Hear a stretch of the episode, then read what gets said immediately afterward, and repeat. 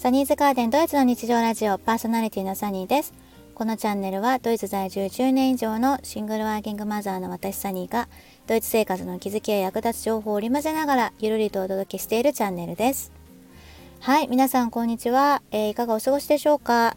ミュンヘンはですね、今週結構ずっと雨が降っていたりして、えー、時折ね、晴れ間が見えたりもしたんですけれども、ちょっとまだ天気がね、安定しない感じですね。で今週は土日月と、えー、3連休になっていて月曜日のね5月1日がお休みになります。祝日ですね。はい。でねちょっとね晴れ間が見えたのでお出かけに行こうかななんて思って車の停車中のね車の中で、えー、収録しています。周りがうるさかったらすみません。えーとはい。今回の配信は、えー、先週ねスタートアップティーンズというえーと、ティーネイジャー向けのね起業家大会に、娘が参加したというお話をしたんですけれどもそれでねちょっと気づいた点があったので、え、それについてサクッとねあの簡単にお話ししたいと思います。はい、でスタートアップティーンズでね私が、えー、感じたのはあのこういう大会とかあの発表会とかよく思うんですけれどもティーンネイジャーのね子供たちのそのプレゼンテーション能力っていうのがねものすごい高いんですよね。本当に上手にねあの何ていうのかな観客を巻き込む力っていうのかな。あのそういう力がねすごくあって5名中えー、っとの 1, 1組っていうのかな。1組は15歳と16歳の女の子だったんですけれどもあのもう会場全体を巻き込む、えー、プレゼンテーション能力があって最後にね全員じゃあ立ってくださいなんて私たちから秘密があります立ってくださいって言ってはい左手を上げてください右手を上げてくださいはい。そして、えー、拍手してください。これで終わりますっていう感じでね、本当に自分たちの発表をみんなでね、こう聞いてくださるみんなが、あの、まあ、応援してくださるような、そういうね、あの、なんていうのかな、あの、見せ方をしていたんですよね。パフォーマンスに近いですよね、そうなると。うん。すごいなって私思いましたよね。うん、で、このプレゼンテーションって学校でねやっぱりやる機会が多いみたいであの、まあ、うちの娘とね結構そのプレゼンテーションについて私結構数年前からあの気になっていて話をする機会があったんですよね。うん、で娘の場合は、えー、っと最初の5年間はバルドフシューレっていうシュタイナー学校に通っていてその後の5年間はねモンテッソーリ学校に通ったんですけれどもあのシュタイナー学校ではうん何年生だったかな4年生と5年生だったと思うんですけれども、まあ、1年にねそうですね12回程度のプレゼンテーションの機会があったんですよね。でそれは、えー、例えば自分が選んだ動物について調べたことをまああの紙にまとめてそれをみんなの前で発表するっていう簡単なものだったんですけれども特にねあのプレゼンテーションする際にあのこれに気をつけてした方がいいとかっていうのはあんまりなくって、まあ、割と自由にあの発表するっていう感じだったんですよね。うん、で初めてねすることだったのでやっぱり最初はね緊張して何を話していいかわからないっていう感じだったんですけれどもあのそういう感じで過ごしました。で6年生になった時にあのいきなりね大きいプレゼンテーションというかあったんですよね。それは本当に親も呼んであのクラスでうん、30人ぐらいいたかな？全部で。3 4 0人いたと思うんですけれどもあの自分が取り扱ったテーマについてあのみんなの前で発表するっていうことをしました。それはね本当に一人でやりましたね、うん、でその時はまだあの慣れていなかったので、まあ、自分が調べたこと自分が取り扱ったテーマについてをあの簡潔にまとめてあのただ発表するだけ。なんか観客からの質問とかもまあなくてただ発表するだけっていう感じでした。で7年生になった時にあのそれまで英語の担当していた英語のね先生が担任の先生になったんですよ。で7890ってずっと同じ担任の先生だったんですけれどもその先生がねすごくモチベーションのある先生で本当にいろんな場面でいろんな経験をさせてもらったんですね。でその経験っていうのがあの一つの経験の一つとしてそのプレゼンテーションの回数がねあったんですけれどもあの例えば英語でプレゼンテーションをする英語の時間にねまあ英語でプレゼンテーションをするっていうのもそうだしあの地理のねあの授業も行っていたのででその地理の授業もバイリンガルで行ってくださった方だったんですね。で地理の授業はまあ、うん、バイリンガルとかほぼ英語英語で教えてくださってでそれも、えーと、自分で調べた国について英語でみんなの前で発表するっていうことをしていました。でこれはですねあの自分で紙にまとめてえー、その方法も本当に自由なんですよね。なのであの例えば段ボールとか、えーと、クラフトを使って、えーと、模型として作る子もいれば本みたいにしてまとめる子もいたしただの本当に A4 とか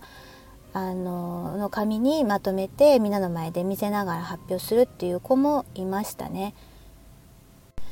そうでえっとねこれはね9年生になるまでだったんですよね。で10年生になった時にあのモンテソーリ修練の場合は1人1台あのパソコンをねあの借りることができるんですよね。なのでそのパソコンを使ってパワーポイントを作ってプレゼンテーションをしたりっていうこともねしていました。はい。でもねなんかこうダラダラ喋るっていうよりかはなんかどっちかっていうと、まあ、みんなからの質問を聞いたりとか割とこう、えっと、聞いてる人と話している人のこう関係が割とこうアクティブな感じの、えプレゼンテーションだったようですね。うん、で、え、っとまあ、私が感じたのは私日本の小中高って日本で通っているんですけれどもあのプレゼンテーションの機会そういう体系的に学ぶっていう機会はねほぼなかったんじゃないかななんて思うんですよね。もしかしたら他の学校であの特にねプレゼンに力入れてたよなんていう学校があるかもしれないんですけども私が通ってた、まあ、25年ぐらい前はそういうことはなくってうんなんかねあの本当にまあ、モンテッソーリ修練の場合はその英語のね英語というかまあ担任の先生がすごくモチベーションのある方だったので本当に多い時はね週に毎日？あったりして例えば英語の授業でも、まあ、5分間習ったこと例えば人物だったり土地だったり、まあ、本だったりっていう内容をまとめて5分間みんなの前でスピーチしてくださいっていうのがね割とあったんですよね。で、えっと、フィードバックも生徒からもらうっていう感じであのこんなところが良かったこんなところが気になったっていう感じでフィードバックもするんですよ生徒たちが。で先生はまあもちろんねあのもうちょっとこう細かいね詳細のフィードバックをするんですけれどもあの一番その先生にまあ体系立ててっていうとちょっと言い過ぎかもしれないんですけれども教えてもらった内容っていうのは、えー、聴衆の目を見て、えー、話すこと。で早口ではなくてゆっくり体型立てて話すこと。で身振り手振りはそれほど大げさにはしない。で右行ったり左行ったりってこう歩き回ったりしないっていういう感じで、まあ、ある程度のねその基本的なことを教えてもらってでまずはそれを、えー、まあ、練習がてらねみんなでそれをするっていう感じでずっと続いてたみたいなんですよね。うんなのでねそのプレゼンテーションをするっていう機会がねものすごくたくさんあったんですよね。でそれが789ぐらいが結構回数が多くって、まあ、10年生になるとねちょっと試験勉強が入ってくるのでそこまでプレゼンテーションなかったし、まあ、あとはコロナの時代だったのであのホームスクーリングだったのでねまあオンラインでやる時もあったけどプレゼンはでもそんなたくさんはなかったですよねコロナ前に比べると。うんそれでもやっぱりプレゼンする機会がたくさんあったので自分が勉強したことについてあのみんなの前で話す機会っていうのが本当にたくさんあったんですよ。うん、でそれはやっぱりねあのなんで私がそれにすごく感動したかっていうとねあの1年に1回学年の最後にあの発表会みたいなのがあって子どもたちが一人一人その自分があの取り扱ったテーマについてあの親も呼んでね保護者も呼んでみんなの前で発表するっていう機会があったんですね。で私それに参加した時に本当に一人一人の子どもたちがあの堂々とねみんなの前でまあそれが1人とか2人じゃないんですよほぼ全員ほぼ全員があのみんなの目を見てゆっくりね自分が調べたことを発表してあのその資料はねそれはあの個性が出るのでいろいろありましたけどでもそのプレゼンテーションに関しては本当に楽しそうに話をしていたんですよみんなが。でうちの子もすごい娘もねすごいシャイだったんですけどその時にね初めてえこの子にこんな一面があったんだっていうねなんか驚きみたいなのがあったんですよ。うん、なんかすごく堂々とねみんなの目を見てそれもあの自分が調べたことを理論的に分かりやすく話をしていたしえこれって何だろう？って思ってねその時に初めてねあの娘とそのあのプレゼンテーションの授業についてね話をするようになったんですよ。うん、でそれがね数年前だったんですけれどもその時に私初めて自分が日本でやってきた授業っていうのはあのまあ、ね、よく言われてるけどまあ暗記勉強暗記っていう、まあ、答えを覚えるっていう勉強じゃないですか。うん、でそうやって自分の考えをねみんなの前で発表するっていう機会はそれほどたくさんなくってむしろほぼない、うん、その時にやっぱ自分が考えていることだったりとかを体系的にみんなに話す機会があるっていうのはすごくねあのまあ国際社会においてもねいろんな異文化の人たちとあのね関わるっていうことが多いじゃないですか海外に住んでると、まあ、日本に住んでてもそういう機会がある方多いとあるかと思うんですけれども、うん、そういう上でもやっぱコミュニケーションする上でもやっぱりこのプレゼンテーションっていうかあのパブリックスピーキングですよね。パブリックスピーキングを勉強する経験としてたくさん持っているっていうのはものすごく重要なんじゃないかななんて思ったんですよ。でね私それで調べてあの日本語でやりたかったので日本語で勉強したかったので調べたら日本にもねあの子供を対象にも大人を対象にもどちらも対象にしているねオンラインコースがあって私が調べたのはあの CSA パブリックスピーキング道場っていうのがあるんですけれどもその学長さんのね野中アンディさんはやっぱりその日本の小学校中学校高校っていうのが、まあ、大学もそうだと思うんですけれどもそのパブリックスピーキングの技術が著しく低いって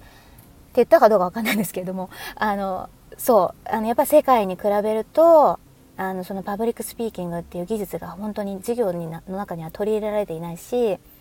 例えばそのオリンピック選手とかのねインタビューを見ていてもその言葉の表現力っていうんですかね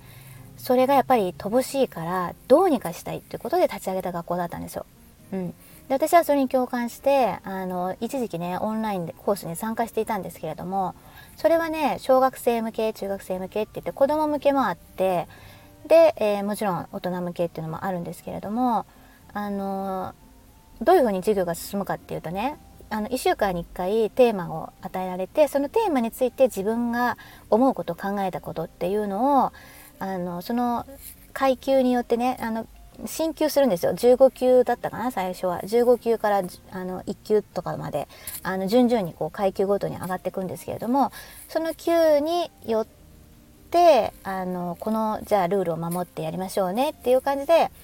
あのそのルールにのっとって自分の文章を組み立てるんですね。で先生にまず提出してで先生に提出したらあのいっぱい直されて私の場合はね ほとんど赤ペンだらけだったんですけれども赤ペンで直されてで、まあ、言葉の表現だったり言葉の使い方だったり重複してなかったりかなんか重複してないかとかあのそういうのをねたくさん直されるんですよ。で直された原稿を暗記して1週間以内に暗記してで次の週にオンラインでみんなの前で発表するっていうことをねしてたんですよ。でこれがなかなか難しくって私ねその学生の時に何回もやるっていう経験をしていないので本当に大変であの文章を組み立てるのは楽しかったんですけど、まあ、覚えることはまずできないでしょ、まあ、時間がなかったっていうのもあるんですけれども、うん、であのみんなに伝わってるか伝わってないかっていうのをねやっぱり気にしなきゃいけなかったし本当にね大変だったんですよ。でもそれをね毎週するごとにだんだんだんだん自分の表現力が磨かれていってあのね楽しかったんですよね。うん、でただ私はね当時あの娘の転校のね手続きだったりとか、まあ、書類のこととかがものすごいたくさんあって、まあ、仕事もそうだしっていうのがあってあの全然続けられなかったんですよね毎週。うん、それで今はねもうあのやめちゃったんですけれどもまた将来ね時間ができたらあのパブリックスピーキングの、ね、勉強をね日本語でも英語でもしたいななんて思ってるんですけれどもそんな感じでねあの自分の考えを体系的に理論的に聞いている人に伝えるその能力って話し方とはまた別なんですよね。そう技術が必要でその技術ってやっぱり毎回こう継続的に経験としてこう持っていかないと磨かれないんですよね。うん、でそれってさあの、まあ、例えば会社に勤めている方だったらあの例えば会議で部の会議とかで他のねあのメンバーさんとのコミュニケーションをするっていう上でも役に立つしあの例えば自分の会社の商品を取引先の人に説明するだったりとかお客さんに販売するそういう上でも必要になるし単純に誰かとコミュニケーションを取る時にもやっぱりその、うん、パブリックスピーキング能力っていうのは役に立つと思うんですよね。で特にドイツに住んでると、まあ、ドイツ以外の国も海外もそうかもしれないんですけれどもやっぱり個の社会なので個人自分が何を考えて、まあ、どういうことを考えていて何を思うのかっていうのを相手に相手っていうのはその文化的背景が違う人宗教的、えー、社会的背景の違う人に短い時間で簡潔に分かりやすく伝えるっていう能力ってねものすごい重要だと思うんですよ。で私はまだそれは全然できてないと自分で思うんですけれどもなんかそれってやっぱり自分で気にして継続的に経験として持っていかないと磨かれない能力だなと思ってそれをね私は娘のあの学校の学年末の、ね、発表会をあの見た時に痛烈に感じたんですよ。もうこれじゃあちょっと自分は今ドイツにいるけどもう全然なんだろう技術として磨いていかないとやっぱり社会には通用していかないんじゃないかなってねなんかこう焦りというかねなんか痛烈に感じたんですよね。うん、でそれは、まあ、あのドイツのね学校で授業としてあの経験しているっていうのはねやっぱ素晴らしいことだなって思ったんですよ。でもこれはもしかしたらえーと、州だったりドイツの中でもね州だったり学校の種類だったりあと先生によってももう全然違うと思うのでたまたまあの娘があの担当娘の担任してくれた先生がそういう方だったんですけれどももっとねまた別の方法であのパブリックスピーキングプレゼンテーションを経験として授業としてねあの取り入れてるってこともあると思うのではいちょっと熱く語っちゃいましたがはいそんな風にね思いました。はいプレゼンテーションねパブリックスピーキングって本当に大事だと思うのであのこれからもねあの私はどんあのずっと追っていきたいなと思います。はい。はいすいません。ちょっと熱く語っちゃいました。はいよかったらどなたかの参考になれば幸いです。はい今週もここまでお聴きいただきありがとうございました。それではまた来週。チュース。